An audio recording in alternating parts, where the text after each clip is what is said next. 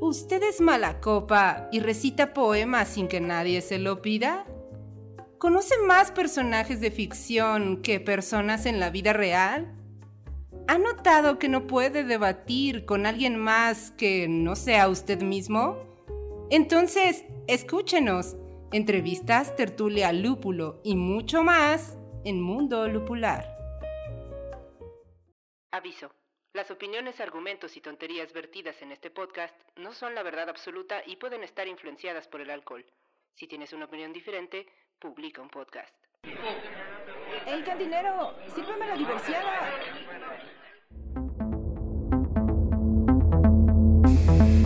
Hola colectivo, bienvenidos a un nuevo episodio de Mundo Lupular. En esta ocasión, como se podrán dar cuenta si nos están viendo a través de YouTube, ya tenemos tres micrófonos, así que ahora ya no tendremos que estarnos peleando por ver quién va a hablar, quién no va a hablar y además también ya vamos a poder estar interrumpiendo continuamente. Eso, es, eso, es, eso es lo importante también. Oye, de pero todo esto. ta- estaría bueno darles Ya la ven, aclaración. la aclaración de que no fue necesariamente que, que tenemos tres micrófonos gracias a ellos.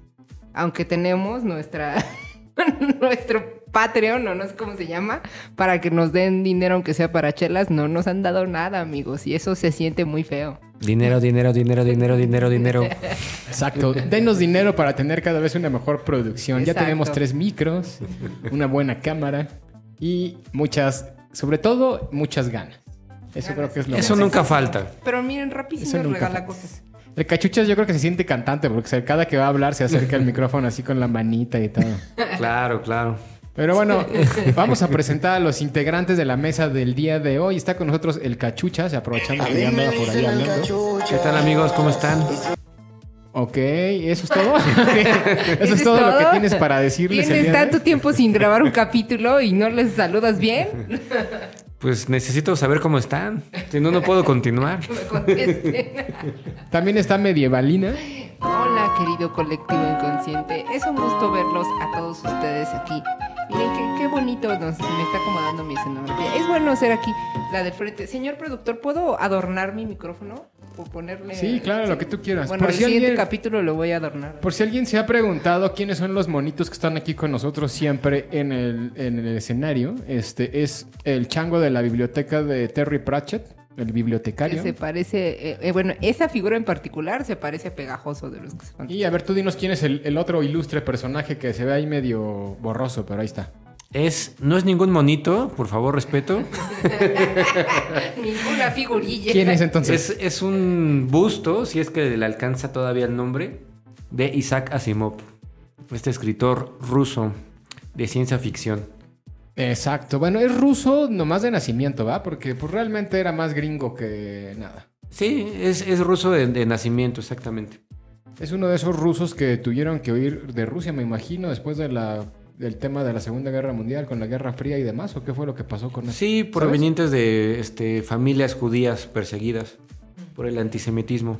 Exacto, me imaginé que algo así tenía que haber sido. Eh, eh, creo que, digo, ya estamos hablando de un tema que no tiene nada que ver con el capítulo, pero creo que ese tema en particular de- del, del holocausto judío y demás ayudó muchísimo a la cultura estadounidense en los 50, ¿a poco no? Y en general a la cultura occidental, porque grandes personajes, tanto del mundo del arte como de la ciencia, pues tuvieron que huir de, de su país, eh, tanto de Rusia como de Alemania y demás, toda esa zona fronteriza, toda esa zona que estaba por allá en Europa, y se tuvieron que venir hacia América, y creo que eso pues, hizo muy bien para, para todos estos territorios. Pues digamos que influyó en el arte que estas personas pudieron haber hecho. De la misma forma, en la guerra civil benefició, entre comillas, eh, a México.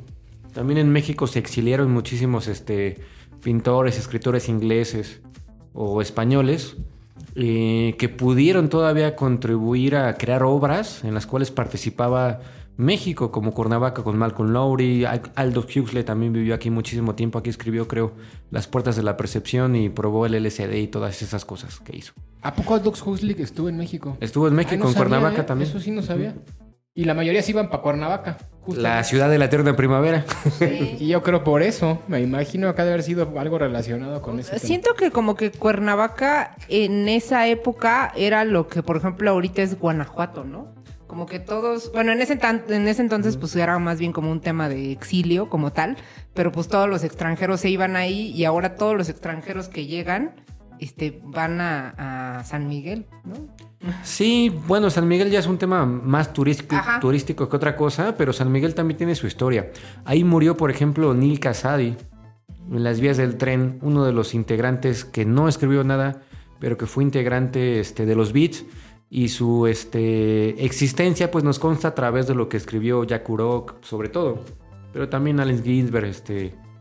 eh, este... ay, ¿Cómo se llama el otro? El, el más oscuro de todos los Beats, que mató a su esposa sin querer por jugar a echar tiros, jugando a Guillermo Tell. Ah, que creo que le puso una Este manzana en la cabeza, ¿no? O algo así. Exactamente. Él vivió en la Ciudad de México, por ejemplo. Este, él describe el, el Parque México, de aquí de la Ciudad de México. Ah, Ese, ese parque es muy literario. Siempre Sí. está muy metido dentro de la cultura literaria de donde se, cuando se habla de la Ciudad de México, generalmente suele salir ese parque o el Parque España también. Que por cierto me imagino que el Parque España, España también es una consecuencia de la migración española cuando se vinieron para acá los... Pues yo creo que sí. parque. Espa- el parque México no se llamaba Parque México, se llamaba Parque San Martín, de un general San Martín. Esto también lo retrata este, en la novela de eh, Los fantasmas del balcón de este autor de derecha. ¿Cómo se llama, Drich? Seguramente tú sabes. A ti que te gustan los autores de derecha. Ah, autor de Carmín. derecha. Algo Ah, Carmín. Héctor Aguilar. Héctor Camín. Aguilar Carmín. Camín, Camín. Camil. Ah, Camín. Bueno, ese. Es un historiador. Ese güey. ese Ese, cuate. Ok, Sí. pues mira, eso está interesante también. Pero bueno, estamos hablando no del tema del podcast del día de hoy, sin embargo sí está relacionado porque el, el podcast de hoy es 100% literario. Hoy vamos a, a platicar acerca de una novela que leímos para ustedes, la última del año de Mundo Lupular, que se llama Las que estamos muertas. Y es de una escritora. Fíjense que me pasa algo bien curioso porque nunca me puedo aprender el nombre de esta escritora. ¿Ustedes sí? Naomi Siempre o algo así, ¿no? escribir algo de- del texto de las que estamos muertas, siempre tengo que regresar a algún lugar a buscar cómo se llamaba. Pero se llama Namina Forma. Yo también de repente la confundo con Naomi, pero no. Eh, ¿cómo es? Namina. No sé si así se pronuncia, pero se llama Namina ¿Qué Forma. significará Namina? Y pues, pues bueno, supongo que tiene algo de relación con el lugar de origen de la escritora, porque esta, esta pues no es, un- es una señora, pero es una escritora realmente joven. Es una es una señora. Bueno, ya sabemos joven. que tu percepción de señora es muy vaga. Y, y bueno, pues tiene que ver Mejor con... dinos la edad, Dris, y, y que cada quien Exacto. No juzgue. me sé la edad, no la te- tengo aquí mi iPad porque tengo las Ahorita la notas, pero no, no, no, justamente no puse la edad, no lo consideré. Cero preparación en este Entonces no es señora. Pero creo que es joven. Forma tiene 35. O sea, es más joven que tú y le dices señora. Te digo que tienes la edad de las señoras muy... Bueno, si está casada y o tiene hijos, sí es una Sí, señora, Exacto. Creo yo. Nah. Y bueno, esta Namina, o Namina, o Namina, o como se pronuncia Forna, este, es una escritora sudafricana, perdón, es de Sierra Leona. Pero como la mayoría de los escritores africanos que triunfan, y creo que no sé si sea el total, pero la mayoría, pues tienen que irse a Occidente. ¿Estamos de acuerdo? Este, y ella ha vivido tanto en América, Estados Unidos, como en Reino Unido. Supongo que no conozco bien su biografía, pero también es una cuestión, ahorita que estábamos hablando de migración, que pasa muchísimo. Todos los, muchos habitantes de los países africanos, pues a dónde se van? A vivir a, a- Europa, ¿no? Y también a Estados Unidos, y supongo que tiene que ver también con esto. Entonces les digo, eso es punto interesante. Una escritora africana de una novela de, de fantasía y eso no es tan común de encontrar. La mayoría de los escritores de fantasía y ciencia ficción son, pues, occidentales, sobre todo. Sobre todo, aunque últimamente también ha habido asiáticos muy buenos eh, en la ciencia ficción. Sí, como este... Sí, Chin Liu. Chi- Chi- Chi- Chin Liu, ¿no? Y el otro, que no recuerdo su nombre, hay pero uno el que que, se llama escribió, Liu, que se apellida Liu. el que escribió este el- la novela de la cual hicieron la película La llamada. O La llegada, Ah, la, la Arrival, llegada, la la llegada, la llegada, sí es cierto también. Y creo que en un podcast alguna vez platicamos de él. Sí. Algo dijimos de ese, de ese autor. Pero bueno, este, ella tiene un máster en escritura creativa en la Universidad de Warwick. Eso debe ser en Inglaterra, supongo. O sea, como siempre, bien informados, ¿no? Y es miembro, bueno, miembro, miembro de la asociación, es que sonó... Miembre, miembre, para no meternos en problemas. de la Asociación de Escritores de Ficción Juvenil. Ha escrito varias novelas, sin embargo, esto es como, creo yo, eh, la novela más importante que tiene, Las que estamos muertas, y la que realmente la llevó a la fama, a tal grado de que actualmente ya no es solo una novela, sino que está trabajando, creo que en una trilogía, cachucha, ¿te acuerdas? Sí, es correcto. Digo, esto siempre se, se piensa antes, no hay que hacernos mensos, ¿no? O sea, realmente la intención siempre fue la de hacer una saga. De hecho, este, hay un libro que me recomendaste, Dries, que, que escribe Branderson. Sanderson. Sanderson, siempre lo confundo. Siempre Siempre le dices Anderson. No, no, no. Brandon Sanden. Me pierdo en el Brandy y en el Sandersons. Brandor. Es una composición entre Brandy y Exactamente. El Brand Branderson. sensor. Brand sensor. Que es una buena forma de, de- de leer a Sanderson. Con, con Brandy Con de por Brandy, medio. entonces, te echas un- o sea, cuando digan vamos a echarnos un Branderson, ya saben, es estar tomando Brandy y leyendo alguna obra Hay que de incorporar esa palabra. Exacto. Pero bueno, este señor que no voy a decir su nombre porque no me edad. sale. Ni su edad porque no sé si es señor o no es señor. escribió un libro sobre cómo escribir libros de fantasía. Ajá, exacto, el de curso de escritura creativa. Exacto, y este, ahí lo estuve leyendo. Y yo estoy casi seguro, digo, a modo de chiste, que esta, esta otra señora africana leyó ese libro. Porque sigue al pie de la letra cada una de las indicaciones, incluida esa de que si es tu primer libro, no lo vendas como una saga desde el principio, porque pues, no eres nadie todavía, pero siempre deja una puerta abierta a una saga, ¿no? Exacto, como porque si pega y luego, ¿qué, qué vas a hacer? no? Ya pegó tu libro, pero lo cerraste completamente, ya te amolaste. Exacto. En cambio, si dejas ahí como una puertita abierta y pega, pues ya tienes de dónde vivir el resto de tu vida. Sí, y, y digo, podría seguir, pero lo voy a dejar ahí. Pero tú que ya lo leíste, seguramente también coincidirás. Sí, Hay, varios temas ahí que... ese, ese- ese libro de Sanderson en particular es una... Lo que hizo fue juntar muchas lecciones porque él da clases de literatura, de escritura creativa en una universidad.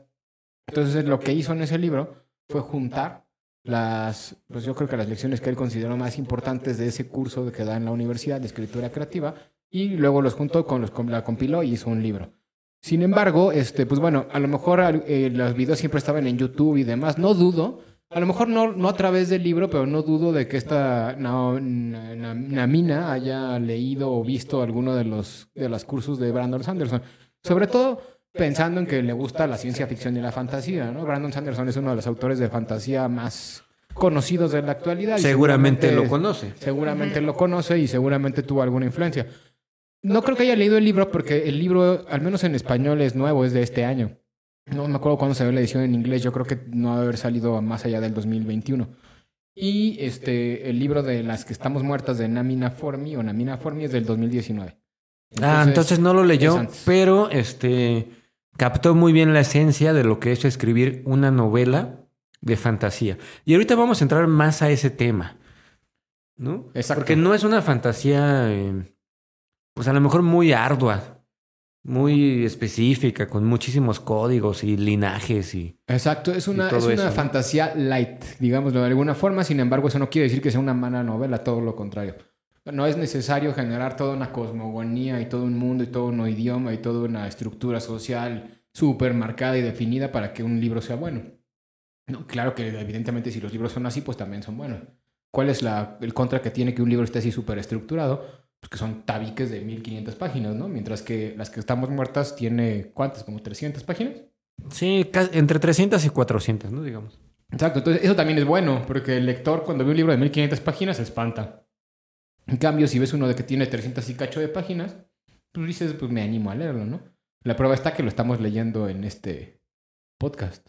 Si hubiera tenido 1500 páginas, estoy seguro que hoy no estaríamos hablando de las que estamos muertas, ¿o sí? Sí, para el podcast no, al menos. Por lo menos para el podcast. No, y bueno, e- el libro, entre algunas de las curiosidades, fue ganador del premio NAACP, el Image Award, a la mejor novela juvenil del 2019.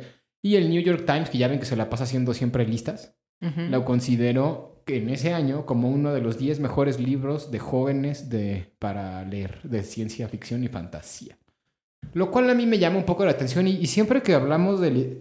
no sé si se han dado cuenta, pero tienden mucho a, meter todo lo que es ciencia ficción y fantasía como literatura juvenil.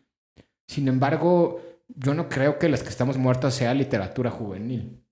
No, no sé qué piden ustedes. Es más, ni siquiera sabría cómo definir la literatura juvenil como tal. Yo creo que sí es literatura juvenil. Y se define, desde mi punto de vista, o yo entiendo juvenil, por ejemplo, también metería a Stephen King como literatura juvenil cuando alude a mover las emociones que podría tener un adolescente. Y creo que eh, este personaje principal del libro, que se llama Deca, eh, concuerda con todo eso. O sea, cualquier adolescente que lo lea se va a sentir identificadísimo con el personaje principal. Y creo que por ahí va el nombre de literatura juvenil. Exacto, sí puede ser. Sin embargo, este. Pues bueno, ¿tú crees que todo Stephen King sea literatura juvenil, por ejemplo? Pues ¿O- todo lo que yo he leído, que no es mucho, sí. Pero ahora, quiero dejar claro esto. Que yo diga que sea juvenil no quiere decir que sea menor. Sí, No, para nada. Simplemente que va enfocada a un público juvenil. Un ejemplo, por ejemplo, con, totalmente distinto. Eh, Philip Roth no es literatura juvenil. ¿Por qué? Porque ¿quién se va a identificar con los personajes de Philip Roth? Pues gente de 45 años a 60 años. Sí, exacto. Y no de cualquier lado. Y, no, y de clase media y blanco y demás. Y americano. Americano y todo eso, Y ¿no? los que, lo- los que hemos leído a Philip Roth fuera de no ser de ese nicho, pues más bien lo leemos por... Te puede gustar, pero ya como identificarte tal cual no. Por ejemplo, a mí me gusta mucho el este libro que leímos, el de estamos, Las que estamos muertas, y no necesariamente me identifico con el personaje principal, pero me parece muy buen libro, la verdad. Sí, es- está bastante bueno. Y pues bueno, básicamente de qué trata. Este, este libro es un mundo ficticio, un mundo construido por Námina de fantasía, en el que hay espíritus en la Tierra que tienen poder. Y entonces nuestro personaje principal empieza a descubrir que su verdadera identidad, de que no es una persona común y corriente por varias razones, ¿no? Entre ellas, eh, eh, hay que hablarlo claramente, el color de la piel. El lugar donde vivía, el color de la piel que tenía, pues no era como realmente común. Entonces ya eso la hacía un tanto distinta, ¿no? Y ella todo el tiempo estaba intentando, este, pues no ser distinta, intentaba ser, ¿cómo se llama? Igual que Igual todos. que te digo, todos. es, es la vida de cualquier adolescente, ¿no? Cualquier adolescente se siente siempre fuera de lugar en una comunidad de adultos mayores, como Deca, el personaje principal, se sentía al inicio de la novela, al tener 15 años y estar en vísperas de su ceremonia de, de pureza, Exacto. donde iba a ser presentada en sociedad y aceptada en sociedad, pero tenía que pasar por un ritual. Y podía ser que las cosas salieran mal. Y ella ya tenía todo en contra, porque para empezar era de color negro su piel. Eh, cuando esta característica solamente era de las personas del sur de esta fantasía. O sea, no del sur de la, de la vida real, ¿no? Sí, de, de su mundo. Del mundo donde ellos viven. Exacto. Y además, y podía, pudiera en esa ceremonia de, ¿cómo se llama? De pureza, pudiera llegar a tener todavía ser más diferente porque había una característica específica que era el, el color de la sangre. El color de la sangre y además había No un sangrado. color, sino también el- la consistencia, porque la gente que... el- ese, ese, ese ritual de pureza lo que buscaba era ver si la gente tenía la sangre roja, como todo el mundo, o hay, una, hay, una, hay unas ciertas personas que tenían la sangre de color dorado, que en realidad era oro, porque lo vendían como oro, la sangre de ellos. Y si, si tenías la mala suerte de tener la, la sangre dorada, pues te sometían, te, te expulsaban de la comunidad, pero no solo eso, sino que también te mataban. Pues te O mataban porque, matar. Porque las personas que tienen eh, la sangre dorada no mueren. Entonces los matan, los este, descuartizan y los hacen sangrar de maneras brutales para poder extraer el oro de la sangre, venderlo, a sabiendas de que revivirá al día siguiente y los tienen en cavernas de una forma muy, muy eh, tortuosa y atroz, ¿no? Exacto, Muy- y lo que hacían era pues, lucrar con el, con el oro. Muy parecido y creo que es una crítica pues casi evidente al capitalismo, ¿no? Que te explota y te saca lo mejor de ti, te quita tu tiempo, te sangra y Sí. te da lo mínimo para que no mueras, ¿no? Y ese, por ejemplo, es el caso de África. Toda la gente que trabaja en las minas africanas, pues yo creo que también tiene que ver con una crítica social hacia eso. Porque también esta novela tiene mucho de colonialismo. ¿Están de acuerdo? Sí, es una sí, novela sí, que trata temas como el colonialismo, el feminismo también. Es una novela escrita para una mujer, este, que además tiene un personaje mujer que es doblemente víctima, bueno, triplemente víctima, primero por ser mujer, porque la sociedad en la que vive es una sociedad completamente patriarcal, donde las mujeres tienen que ser buenas. Y luego, además de ser mujer, es negra, lo cual lo hace doble víctima, y luego además de ser mujer y negra, es de sangre dorada, por lo cual es triplemente víctima. Está fatal la situación por la que pasa una persona de esta. Pero no todo es malo, porque ella se da cuenta después de que la llegan a salvar para luchar por el emperador, que tampoco es que la salven porque sea, quieran salvarla. Realmente la terminan salvando porque hay un interés de por medio. Porque como saben que no mueren, pues son perfectos soldados, si están bien entrenados. Exacto. Y también creo que hay una crítica hacia la religión y cómo es que nos meten ideas y conceptos, ¿no? Porque se decía que estas personas que sangraban de color dorado eran demonios y se les satanizaba y siempre estaban como en contra de, de, todo lo que es distinto, ¿no? Como es la sociedad actualmente, o sea, dense en cuenta y todo lo que es distinto siempre choca, ¿no? Y, y eso no, pues no está bien. O sea, que sea distinto no significa que sea malo, puede ser hasta mejor o peor, ni siquiera es cuestión de mejor o peor, simplemente de aceptación. Y creo que este libro eh, habla bastante bien y ejemplifica bastante bien y siembra bastante bien en la juventud, y por eso creo que sí es un libro juvenil, este, estos prejuicios, ¿no? Como decir a la juventud, no tengan prejuicios, ya quítense eso, ¿no? No, que sea negro no lo hace mejor, peor ni nada. Exacto. Sí, no, no, para nada. De hecho, está bastante, está bastante bien la novela. Creo que, no sé, ¿creen que sea una de las mejores novelas del año que leímos en Mundo Popular? Pues en cierto sentido sí, ¿no? O sea, de las que hemos leído para el podcast, yo creo que sí es de las mejores desde mi punto de vista, aunque sí es diferente, por ejemplo, a otras que considero también de las mejores como este, la de Herb Letelier, ¿cómo se llamaba la novela? Eh... ¿Esa la leímos este año? ¿Sí? ¿La anomalía? Anomalía. Uh -huh. ¿A poco fue de este año? Hoy ha sido un año largo. Sí. Es que, de hecho, tiene poco que empezamos, tiene poco que cumplimos un año con el podcast. Como empezamos en septiembre, uh -huh. el primer año pues, se fue rapidísimo de septiembre a diciembre. Sí, cierto. Ahorita sí. ya estamos cerrando nuestro primer año completo de, del podcast de Mundo Lupo. Ajá. Exacto. Este, entonces son novelas que me gustaron ambas, pero sí son muy distintas, ¿no? O sea, el valor que yo le doy a las que estamos muertas es me encantó que sembrara la duda filosófica en las personas que la leen. O sea, no todo lo que te dicen está bien. Normalmente todo lo que te han dicho está mal, es lo que te está diciendo la novela, ¿no? En cuanto a la religión, a la posición social, a todo lo que tú puedes llegar a criticar, los prejuicios que puedes llegar a formar, sacúdetelos. Normalmente está mal. No quiere decir que siempre, pero normalmente sí va a estar mal. Exacto, y además se necesita una sacudidota enorme, un cambio de paradigma completo para poder darte cuenta de que todo está mal. Porque mientras sigas estando en el sistema, mientras sigas siendo, no el otro, sino sigas siendo parte de, pues vas a creer que todo lo que está pasando ahí está bien. Exacto. Necesitas ser el otro para darte cuenta de que todo está mal. Sí, aparte no eres tú. O sea, eso es lo peor de todo, ¿no? O sea, no, no son tus ideas, sino que son las ideas de otros que te impusieron y las defiendes a capa y espada y ni siquiera fueron tuyas, no sabes ni por qué las defiendes. Y, y normalmente tienen un interés. O sea, ninguna idea humana es gratuita, tiene un interés de alguien detrás. O sea, no, no, no, se nos ocurrió que una cosa, no sé, por decirlo así, ¿por qué le llamamos tercer mundo al tercer mundo? ¿No? ¿De dónde viene que es tercer mundo? Eso solo es una idea implantada. Sí, exacto. Y luego ya es políticamente correcto decirle tercer mundo y ahora ya es más bien un país en subdesarrollo, en vías de desarrollo. Es, ¿no? es, es, es hacerte mismo, pero... menso nada más, ¿no? Exacto. Todo, todo tiene que ver con la con la forma en la que digas las cosas y pues la semántica, ¿no? De las palabras también. Y, una de las cosas interesantes de esta novela también es este, pues que como les decíamos hace rato, es una novela feminista y que se ha abanderado y yo creo que ese es el gran éxito que ha tenido porque he estado viendo actualmente las, algunas de las reviews que, hice, que había sobre la novela en esta plataforma que se llama Goodreads, la plataforma más famosa, digamos, para ver reseñas y calificar libros.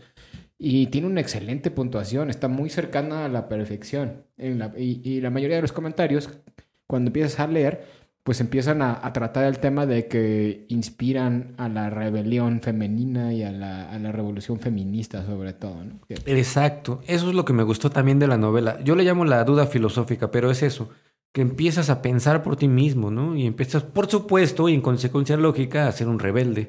Y no es que seas un rebelde, es que así te ven.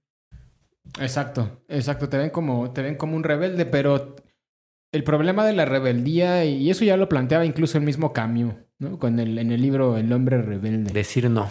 O sea, ser rebelde no es malo. El problema de, o sea, la rebeldía es la forma en la que intentan tachar a, a- a la gente que es distinta para que no saque los trapitos al, al sol de- del sistema. ¿no? O Exacto. sea, el rebelde es el que está en contra del sistema, pero lo hacen ver como si fuera malo, cuando en realidad, pues no lo es. Simplemente es, ¿cómo se llama? Una forma de pensar distinta que a lo mejor no es ni mejor ni peor, pero pues que te da una perspectiva distinta de cómo es el mundo. Y entonces creo que eso es lo que intentaría hacer la filosofía, al menos de pensando desde una perspectiva camusiana. Dejar de pensar como pensamos, piensan todos, para aprender a decir no y para poder tener un propio criterio fuera de esa burbuja sistemática que está por ahí, este. Exacto. Pero a ver, ¿de qué trata, Adris, la novela? ya nos perdimos aquí. Pues entonces, la, ah, bueno, entonces la novela trata de esta, de esta niña que tiene ese ritual de purificación y se dan cuenta de que efectivamente eh, tenía el, era malo en el sentido de era, un- Era impura. Era, impura, era prácticamente heredera de los demonios o descendiente de los demonios y la deciden pues condenar al sacrificio hasta que llega una persona, una mujer, a salvarla y les decía hace rato por cuestiones de que la querían meter a las filas del emperador, que porque el emperador estaba peleando una guerra contra unos como de monstruos, uno- un- Unos seres unas llamados mort Exacto, aulladores. llamémosle monstruos, pero en realidad es una raza distinta, es fantasía a fin de cuentas, no existe, no solo existen los humanos, hay distintas razas. Como una especie de hombre lobo orco. Exacto, como un orco. Y entonces, pues básicamente lo que está haciendo el emperador es reclutar gente que tenga características especiales para poder combatir esta guerra. Así que se la llevan y la convierten en una guerrera. Y mientras están convirtiendo en una guerrera, no quiero spoilear mucho, pero mientras están convirtiendo en una guerrera, ya se va dando cuenta de que pues su vida nunca, bueno, de que su historia no es tan cotidiana, ¿no? Que, es descendiente de, de, ¿cómo se llama? De, de una dinastía importante de guerreras y que lejos de ser una impura, pues más bien pertenece a una clase que uno debería de admirar y demás. La novela, y esto lo platicábamos el otro día tras bambalinas, cachuchas, ¿te acuerdas? Y tienes toda la razón. Este, tiene una estructura de fantasía muy, pues muy de manual, como tú lo estabas diciendo. Y a mí también me recordó mucho a La Rueda del Tiempo. Es como una versión de La Rueda del Tiempo, pero mucho más light.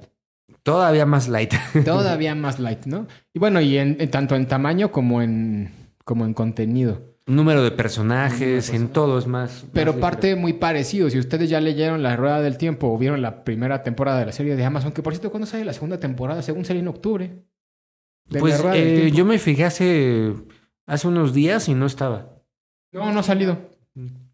Pero nunca, bueno, yo nunca supe porque si dijeron que le iban a trazar ni nada. Pero en fin, pues tiene una, este, una estructura parecida. Hay una, eh, hay una aldea donde todo en la aldea parece ser común. Hasta que nos damos cuenta de que en realidad nada es común ¿no? en esa aldea. Este, hay una, hay una grupo de adolescentes que son pues amigos. De repente hay un, este, hay un factor que en este caso de la novela de, de las que estamos muertas es la, la- el ritual de purificación. Y todo se ve volteado porque llegan unos seres de otra raza a invadir, a saquear el pueblo y a partir de ahí los, este, ¿cómo se ¿Cómo llama? se llaman los de la rueda del tiempo? No me acuerdo. Orc, o no son, son como orcos, pero es Sí, otra son como cosa. orcos, pero bueno, llegan, destruyen la aldea. ¿Eh? Se parecen al Lord. Ah, se parecen al Lorde, dice Medievalina, al, ca- al cantante de... Bueno, de- pero- rock. ¿Cómo Sí, es sí, sí. Rock. ¡Aleluya! Exacto, ¿no? Bueno, llegan, destruyen la aldea y a partir de ahí la vida de los personajes cambia, ¿no? El viaje del héroe a todo lo que da. Una persona, un hombre, bueno, un hombre, en este caso una mujer que es una persona común y corriente, de pronto tiene que, tiene una cosa que hace que cambie su vida por completo y es cuando tiene que empezar su aventura, su travesía, seguir las fases del héroe, las aventuras, los, los rituales y demás. Es tal cual el viaje del héroe. Eso no quiere decir que la novela sea mala, ¿no? Hay grandes novelas escritas con el viaje del héroe y creo que por eso también nos hace referencia un poco a la rueda del tiempo. Porque no dijimos esto, pero en el ritual de purificación de la, del personaje principal de Deca, en realidad pues ni siquiera se puede llevar a cabo ese ritual. ¿Por qué? Porque llegan a invadirlos estos mortoaulladores Y pues termina todo siendo un fracaso. Y la cosa es que de todas maneras como que alguien la corta o algo así, ¿te acuerdas? Y entonces Exacto. le ven la sangre dorada y es cuando ya dicen, ah, es impura. Pero ni siquiera se lleva a cabo bien el, ritual de purificación. Y pues bueno, ya para cerrar este tema, la novela pues trata de las aventuras de esta persona que está descubriéndose a sí misma y de que está descubriendo el sistema, juzgando el sistema a través de ese proceso de el emperador, la guerra contra los mortovilladores y cómo va descubriendo en el lugar de entrenamiento donde se la llevan, pues toda la historia de su dinastía. ¿O hay algo más que quieras agregar? No, en cuanto a la historia es, es eso. Eh, digo, no hablando de la historia y del fondo, eh, es una persona que se siente, como yo creo que nos hemos sentido todos, o vuelvo a lo mismo, como todos nos sentimos en la adolescencia, perdido. Perdido porque no conoce sus orígenes, no conoce bien este, el sistema al que pertenece, trata de encajar, pero no sabe ni por qué, pues porque todos queremos encajar, ¿no? Todos queremos ser aceptados porque eso nos lleva a la sobrevivencia. No podríamos sobrevivir si no fuéramos aceptados por un clan. Y este, empieza a cuestionar el clan y entonces también empieza a cuestionar eh, a, estas salvadoras, por decirlo así, ¿no? Que, que no sé si sean salvadoras, pero bueno, a las personas que las retiran de la aldea también las empieza a cuestionar, porque así se siente la vida, pienso yo. Creo que ese es el gran acierto de esta novela. Todo el tiempo está en una constante duda, nunca sabe qué onda, nunca sabe exactamente por qué está aquí, de dónde vino, cuál es su misión, qué carajos con todo esto, ¿no? Y creo que es, es una, este, una sensación que todos, todos sentimos. No sé si hasta tenga un nombre en psicología, pero creo que todos hemos sentido eso, ¿no? De no sé qué hago aquí, no sé por qué estoy, a dónde voy, de dónde salió pero- todo esto. Pero ahí sigo, Pero ahí intentando sigo. descubrirlo. ¿no? Que a fin de Exactamente. cuentas es lo que está constante siempre en ella, ¿no? Intentando ver qué es lo que va pasando.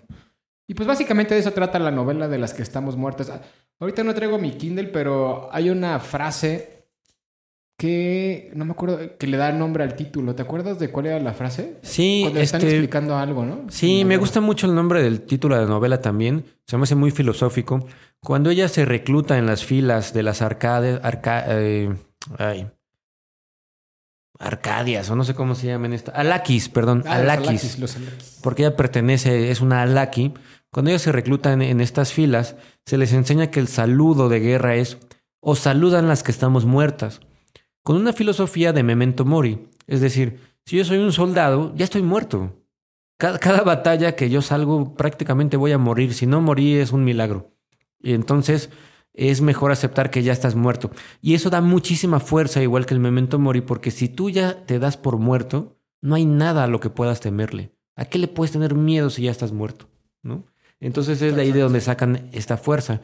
Y, y ya de ahí salió el título este de las que estamos muertas. Yo al principio pensé que iba por otro lado. De tipo las muertas de. Juárez o algo así.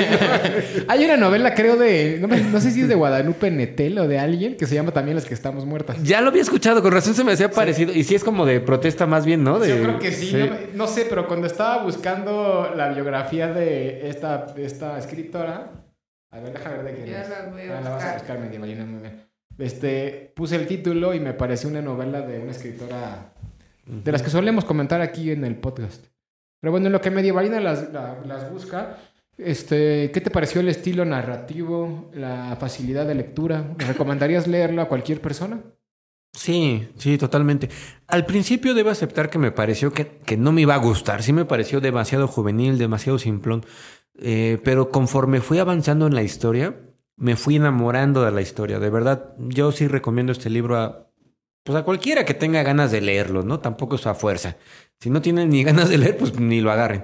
Pero si tienen un poquito de interés por la literatura fantástica, este, y a lo mejor todavía no se han adentrado demasiado a mundos complejísimos como los de este J.J.R. Tolkien, este, o a los de eh, las sagas de Dragonlance O Sanders Brandenson. o Sanders Brandenson, todos esos autores de renombre. Puedes leer a esta este, novicia escritora. Namina. Novicia en las letras, porque ya Memo ya dijo que es una señora. Digo, perdón, Y Dris. Para Memo, digo, para Dris, si las señoras tienen más de 30, ya son señoras. No encuentro de quién era el libro de las que estamos muertos, de la escritora hispana. Pero es una frase de política de izquierda, ¿no? Las que estamos muertas. Exacto. Que en realidad el libro sí se me hace también como de política de izquierda, en realidad. Pero fa- en fantasía. O sea, está muy padre. ¿eh? No se dejen llevar por frases que, que decimos aquí. Investiguen por sí mismos. Muertas, ¿no? No, sí hay una de las que estamos muertas, nada más que no me acuerdo de quién es. Pero bueno, ya en otro podcast se, lo, se los diremos. Si Googlearemos bien nuestros, nuestras, nuestros datos y nuestras fuentes. Y pues sí, efectivamente, yo creo que este es uno de los libros que yo sí recomendaría a empezar, empezar con él a una persona que le gusta la literatura, pero que todavía no conoce mucho ni de fantasía ni de ciencia ficción. Creo que es un buen, una buena novela iniciativa, iniciadora dentro del género, ¿no? Sí, exacto. Y es muy bonita, de verdad. Yo creo que sí deberían de leerla todas, todas las jovencitas de 15 años en adelante. Deberían de leer esta novela. Y también los adultos. También, también, pero sí va dirigida a ellas, yo insisto. Ahí es donde yo creo y coincido que sea una literatura juvenil. No quiere decir que porque sea literatura juvenil es chafa o, o está, o es Sí, menos no, o algo nada. así, ¿no? De hecho, yo siempre que voy a una librería, al lugar donde voy es a la, li- a la Yo lo compruebo. Porque yo sé que ahí es donde está toda la literatura de fantasía y ciencia ficción generalmente, ¿no? Le voy a tomar una foto un día. de estos. Por ejemplo, El Señor de los Anillos no lo considero literatura juvenil. Y siempre lo ponen por ahí. Sí, exacto, pero el problema es que a veces sí lo ponen ahí. Estoy de acuerdo. No, eh, mira, bueno, es que también no, no sé quién se, de- se, se dedica a catalogar, por ejemplo. En, en- en librerías más profesionales está mejor seleccionado el Sí. catálogo. Pero si tú entras a un Sambros de aquí de la Ciudad de México, Sí. nada, Ah, no. puta. Sí, Ay, sí. luego de repente hay una sección que dice como literatura este latinoamericana, ¿no? Y, y, apa- o- y aparecen así libros de, no sé, de cualquier cosa, ¿no? O sea, o por ejemplo, tú quisieras encontrar la sección de poesía así en una sección de poesía en es- este, latinoamericana o en español y está todo desperdigado, ¿no? O literatura, por ejemplo, la sección de, psicología. Está todo lo de superación personal, en vez de que esté pues lo de los libros de psicología, ¿no? Entonces sí es como muy... Muy Como que, ambiguo. ajá, como que lo van acomodando así de, ¿no? Em, Donde quepa. aquí, Digo, aquí. entiendo que no es culpa de los acomodadores tampoco. Digo, No. ellos tienen cinco Sí, stands claro. y Sí, tienen que acomodarlo tienen que todo ahí. No vamos a encontrar culpables, pero la cuestión es esa, ¿no? Hay que tener Acomoden cuidado bien los libros. con este término literatura juvenil, porque no hay que dejarnos confundir. De entrada, no sé a qué le suene. A mí de entrada sí me sonaba al principio como algo inferior. Hasta que dije, no, no es cierto, o sea, no tiene nada que ver. Mucha literatura que a mí me gusta es literatura juvenil en realidad. Exacto. Lo que pasa es que creo que el término no ha sido bien empleado a lo largo, como ahorita lo que estaban platicando, ¿no? A lo largo de, de la historia de la literatura y, y cuando pensamos en literatura juvenil pensamos en Pablo Coelho, me imagino, todos los que nos O dejaban leer en la secundaria, ¿no? El periqui. No, no, el periquillo. No, no. Bueno, eso no, pero eso Carlos también. Pero- pero sí Ese, podría- ese- ese entra en otro, en otra categoría de los libros de cajón que te obligan a leer, pero ni siquiera son juveniles Sí, como tal. pero sí podría entrar en literatura juvenil en San Brutal opuesto. sí, te aseguro que ahí está. ahí estaría. No, pero por ejemplo, sí, Carlos, este. ¿Cómo se llamaba? Uno que siempre te pon- que nos que te ponían a leer. Carlos Carlos Cuauhtémoc Sánchez. Ajá, Carlos Cuauhtémoc Sánchez. Juventud en éxtasis. Juventud en éxtasis. Dice, su, su nombre lo dice, va en literatura juvenil, se llama Juventud en Éxtasis. Oigan, y ya para cerrar este Ahí capítulo, pónganlo. hace como un par de semanas salieron los premios Goodreads a los mejores libros del 2022. Y a ver si conocen alguno. Yo conozco algunos, no he leído ninguno. El mejor libro de ficción de Goodreads se lo dieron a un libro que se llama Tomorrow and Tomorrow and Tomorrow. Y es de alguien llamado Gabriel Sebin. ¿Lo ubican? No. No. ¿Qué? Tomorrow, maybe. El mejor libro de ficción histórica se lo dieron a Taylor Jenkins Red. Esa sí me suena. Creo que es la que hizo la. No, esa era Carrie. Oates, No sé. Se llama Carrie Soto is Hablando Back. solo. El mejor libro de fantasía se lo dieron a una escritora de libros juveniles, justamente que es súper famosa, que se llama Sara J. Maas. ¿La ubican? No. Dame más. El mejor libro de horror se, lo, se llama Hidden Pictures. Se lo dieron a Jason Rekulak. No, tampoco te lo manejamos. El mejor libro de ciencia ficción, mira, aquí este podría ser una buena lectura. Se lo dieron a un libro que se llama El mar de la tranquilidad de Emily St. John's Mandel. Están pasando muchas cosas. Sí, yo por eso de repente qué mejor no, no veo estos premios porque nunca conozco a los, a los autores. ¿Qué dice Call us what we qué? Ah, mira, fíjense, este, fíjense este género. Ahorita que estábamos hablando de la fantasía juvenil, hay una fantasía, hay un género que se llama Young, Young Adult Adult. Fantasy. Para adultos. Joven, ¿Cómo, cómo? Fantasía joven adulto. No, o sea, fantasía, para, adultos jóvenes. Exacto, ¿no? Pero pues. O sea, ¿cuál es la diferencia entre literatura juvenil Pues igual y fantasía tiene adulto? desnudos y sexo. Bueno, eso se la dieron a B.A. Schwab con un libro que se llama Gala. A pi es guay. ¿o A ella, sí la, a ella sí la conozco porque tiene una trilogía que se llama. Este, olvídalo, ya se me olvidó cuál es el libro de B.A. Schwab que me gustaba. Pero sí, ella sí la había escuchado. Puras fallas de aquí en el mundo Puras popular. vallas. ya es que le está dando algo. Lo vamos a ir a llevar a Información revisar. incompleta, búsquenos aquí. Ah, ya, ya, ya, B.A. O Schwab. contáctenos ¿Se con un acuerdan que les neurólogo. estaba platicando una vez de la novela esta de la chava que era vivía eternamente, Ah, sí. este, que vivía en Francia del siglo XVIII, que es un pacto con el diablo Sí, y llega hasta el siglo XXI y que no puede morir aunque quiera? Sí. Ella es la, esa B. Schwab es la que escribió esa novela. Ah. ¿Sí ¿Se acuerdan o no? Hay que leer ese libro, se ve bueno. Sí, está bastante bueno. Este, es largo, pero está bastante bueno. Bueno, pero fíjense, ella es buena, buena escritora, supongo, puesto que ya le dieron otra. ¡Ay! está el video libro. de Sam de iCarly. De Janet Ah, el libro, el libro. de. ¿Cómo dice? Ah, el I'm libro. glad my mom died. Sí, la, la, la actriz que hacía a Sam en el programa de iCarly, ¿lo viste alguna vez? ¿El Sí, sí, sí. Ella escribió una biografía, una autobiografía donde justamente criticaba. No criticaba, habla de la violencia que sufrió de su mamá y que su mamá literalmente, pues mm, dándolo de un, de un modo así muy crudo, la prostitu- prostituía en la televisión. Que literal la obligaba a ir a los castings, que literal, o sea, la, la agarraba como...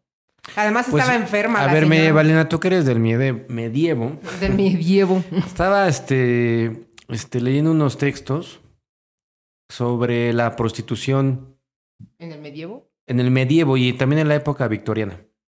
Mm, ¿Y qué? Este, y bueno, no- no- y llega a una conclusión, no hemos cambiado nada. Ah, no. Como humanidad y todo eso es exactamente lo mismo. O sea, haz de cuenta, Sigue eso que le hacen a esta chavita ajá. es exactamente Sí, lo mismo Sí. que se le hacía antes a las adolescentes, ¿no? No quiero decir con esto que esté bien ni nada, pero me, me llevó a, la, a esa... O sea, cada vez eh, confirmo más que en realidad nuestros únicos avances han sido en tecnología. Pero en cuanto a mentalidad, Sí, no hemos avanzado mucho, ¿eh? De hecho, este, justamente hace poco estábamos viendo un video en YouTube de un youtuber que nos gusta mucho. Ya nos van a dejar de ver porque decimos esto, pero Luisito Comunica nos gusta mucho. Y él estaba, eh, fue a Qatar, pero pues digamos en el barrio de Qatar, de lo que siempre ha sido Qatar, no Qatar, el Qatar que construyeron para el Mundial. Y este, y está, eh, entra a las villas estas de trabajadores, que son trabajadores que los traen de, pues, de todo este, el Medio Oriente y de África y de varios lados. Y este, y los tienen viviendo en una condición así inhumana, ¿no? Y te pones a pensar y, es- y dices, esto es como un feudo. O sea, se los traen, los tienen ahí, les dicen. De hecho, algo que platicaba es que hay una ley en donde, haz de cuenta, ¿no? Tienen un límite de pago y son, no estoy inventando una cosa, 100 dólares al- a la semana o al mes. Y este, y además tienen que pagarles otro bono por vivienda. Entonces, para ahorrarles ese bono de vivienda, ellos les, los, les ponen su casa, ¿no? Y, y no son casas, o sea, son este, edificios en donde en cada habitación que haz de cuenta, no sé, este, de 5 por 5 metros cuadrados hay viviendo, ¿qué te gusta? 8, 10 personas, ¿no? En literas. Entonces, pues, o sea, sí me puse a pensar y dije, pues, claro, o sea, vives en, vives como, jaja, justo como en un feudo y además les quitan los papeles para que no puedan salir del país y este... Exactamente. Pero ahí te va la contraparte. También este texto decía, ahora, vamos a imaginarnos la vida del medievo y en realidad tampoco era tan tortuosa como la podemos imaginar hoy. Dice, imagínate que hoy, como bien dices, un trabajador de Dubái o de Qatar, en realidad si tú hablas con él no se queja tanto. De la misma forma que un campesino del medievo tampoco se quejaba tanto. Porque es lo que te toca vivir. Porque es lo que conoces, es lo que te toca vivir. Y porque dentro de todo sí había ciertas eh, placeres que ellos podían tener, ¿no? Eh, Estoy hablando de, pues, ciertas diversiones, ¿no? O sea, ellos no lo veían tan mal. Y, y esto me llevó a, a esa, esa conclusión, o sea, no hemos avanzado nada. Nada de nada. Es que- Nos engañamos pensando que somos... Es que a fin de cuentas seguimos llevándonos como por nuestras pulsiones este, básicas. ¿no? Instintivas, exacto. Instintivas, o sea, se- seguimos buscando el, el propio bien, ¿no? O sea, el- porque a fin de cuentas todo es como, como, cómo estas personas pueden generar más para mí, ¿no? Y, y, y también cómo esa persona quizá pues se mantiene a sus necesidades básicas, ¿no? De tengo alimento, tengo un techo, pues, pues ya ni pedo, ¿no? Que esté viviendo yo con 12 personas en un cuarto, tengo lo que tengo, ¿no? Entonces sí es como, ajá, muy Porque primitivo. fíjate, este, el siglo XVI se le llamó el siglo de los burdeles. Antes de que fueran prohibidos porque se destrampó la, pues, la gonorrea y sobre todo la sífilis, Ajá. ¿no? Y ah, eh, tú le podías preguntar a una muchachita de 15 años, de 14 años, porque desde los 12 iban a los burdeles, después la ley cambió y fue a los 13, después a los 14 y fue hasta los 18 hoy en día. Este, y les decían, sí, sí quiero ir. Me gusta estar ahí porque no hago nada. En realidad es un trabajo fácil, me mantienen, tengo casa, tengo todo. En realidad eran condiciones, un bordel eran unos- unas condiciones hasta cierto punto anheladas, porque era un bordel o, o- o qué. O sea, imagínate en la Edad Media, Claro. ¿no? Fíjate que nosotros hace poco estamos viendo una serie que se llama, ¿cómo se llama? The Handmaid's Tale. Que Ah, es como la el cuento de la criada. Es una serie maravillosa. Pero ahorita me acordé de eso porque un personaje en, un- en uno de los capítulos este, dice eh, eh, algo así. El, el- digamos que el tópico general de la, de la serie es que están en un Estados Unidos distópico en donde todas las mujeres... este, hubo una epidemia de infertilidad y las mujeres que quedaron fértiles este, son contratadas como criadas solamente para procrear los hijos de los altos mandos, ¿no? Entonces, eh, pues muchas de ellas eran, bueno, mujeres comunes, pero también había otras mujeres que quizá vivían en la inmundicia, ¿no? Y una, una, este, un personaje le dice a, a- la personaje principal, le dice algo así como de yo vivía abajo de tu casa, este, me conseguía comida de la basura y, y de donde, donde podía para poder drogarme todo el tiempo. Y la verdad es que estoy bien aquí, porque aunque me, o sea, dando a entender, ¿no? Aunque me tienen para tener a los hijos de los comandantes y estoy aquí como una sirvienta y como un objeto que usan, me dan techo, me dan agua y me dan de comer. y Exacto. estoy bien, ajá. Y hoy por hoy una persona que trabaja en Dubai podría ser el sueño de su vida, decir, por fin salí de la India, estoy trabajando Sí, en Dubai claro. y nosotros lo vemos y lo criticamos, pero a lo mejor Sí, claro. si lo comparas con las ahí. condiciones que, Que tendría en la India, está mejor. Sí, y es mucho lo que pasa también, por ejemplo, con quizá aquí, ¿no? En, en México, quienes bajan de la sierra, ¿no? Dicen, pues bueno, en la sierra pues tengo hambre, frío, igual y no tengo nada, pero pues aquí al menos a la Ciudad de México vengo y me, me voy, no sé, a, a la colonia Roma y la gente sale de los restaurantes y me invita un taco, ¿no? O me da de comer, ¿no? Y nosotros decimos, ay, pobrecito, ¿cómo Exacto. es posible que vivan así? Pero para ellos dicen, no, no, está muy bien, ¿no? Sí. Pero bueno, Pues bueno, nos desviamos nos, un poquito. nos desviamos un poquito. Eso es todo por el capítulo de hoy. Nos vemos en el siguiente capítulo. Que tengan buena tarde, noche o día, dependiendo de qué hora nos estén escuchando. Mientras trapean. No se los olvide seguir nuestras redes sociales, arroba Mundo Lupular en Facebook, Twitter, eh, Instagram, Y en TikTok arroba estamos... guion bajo, No. arroba mundo guion bajo lupular. Así es, así es. bye, hasta la próxima. Bye.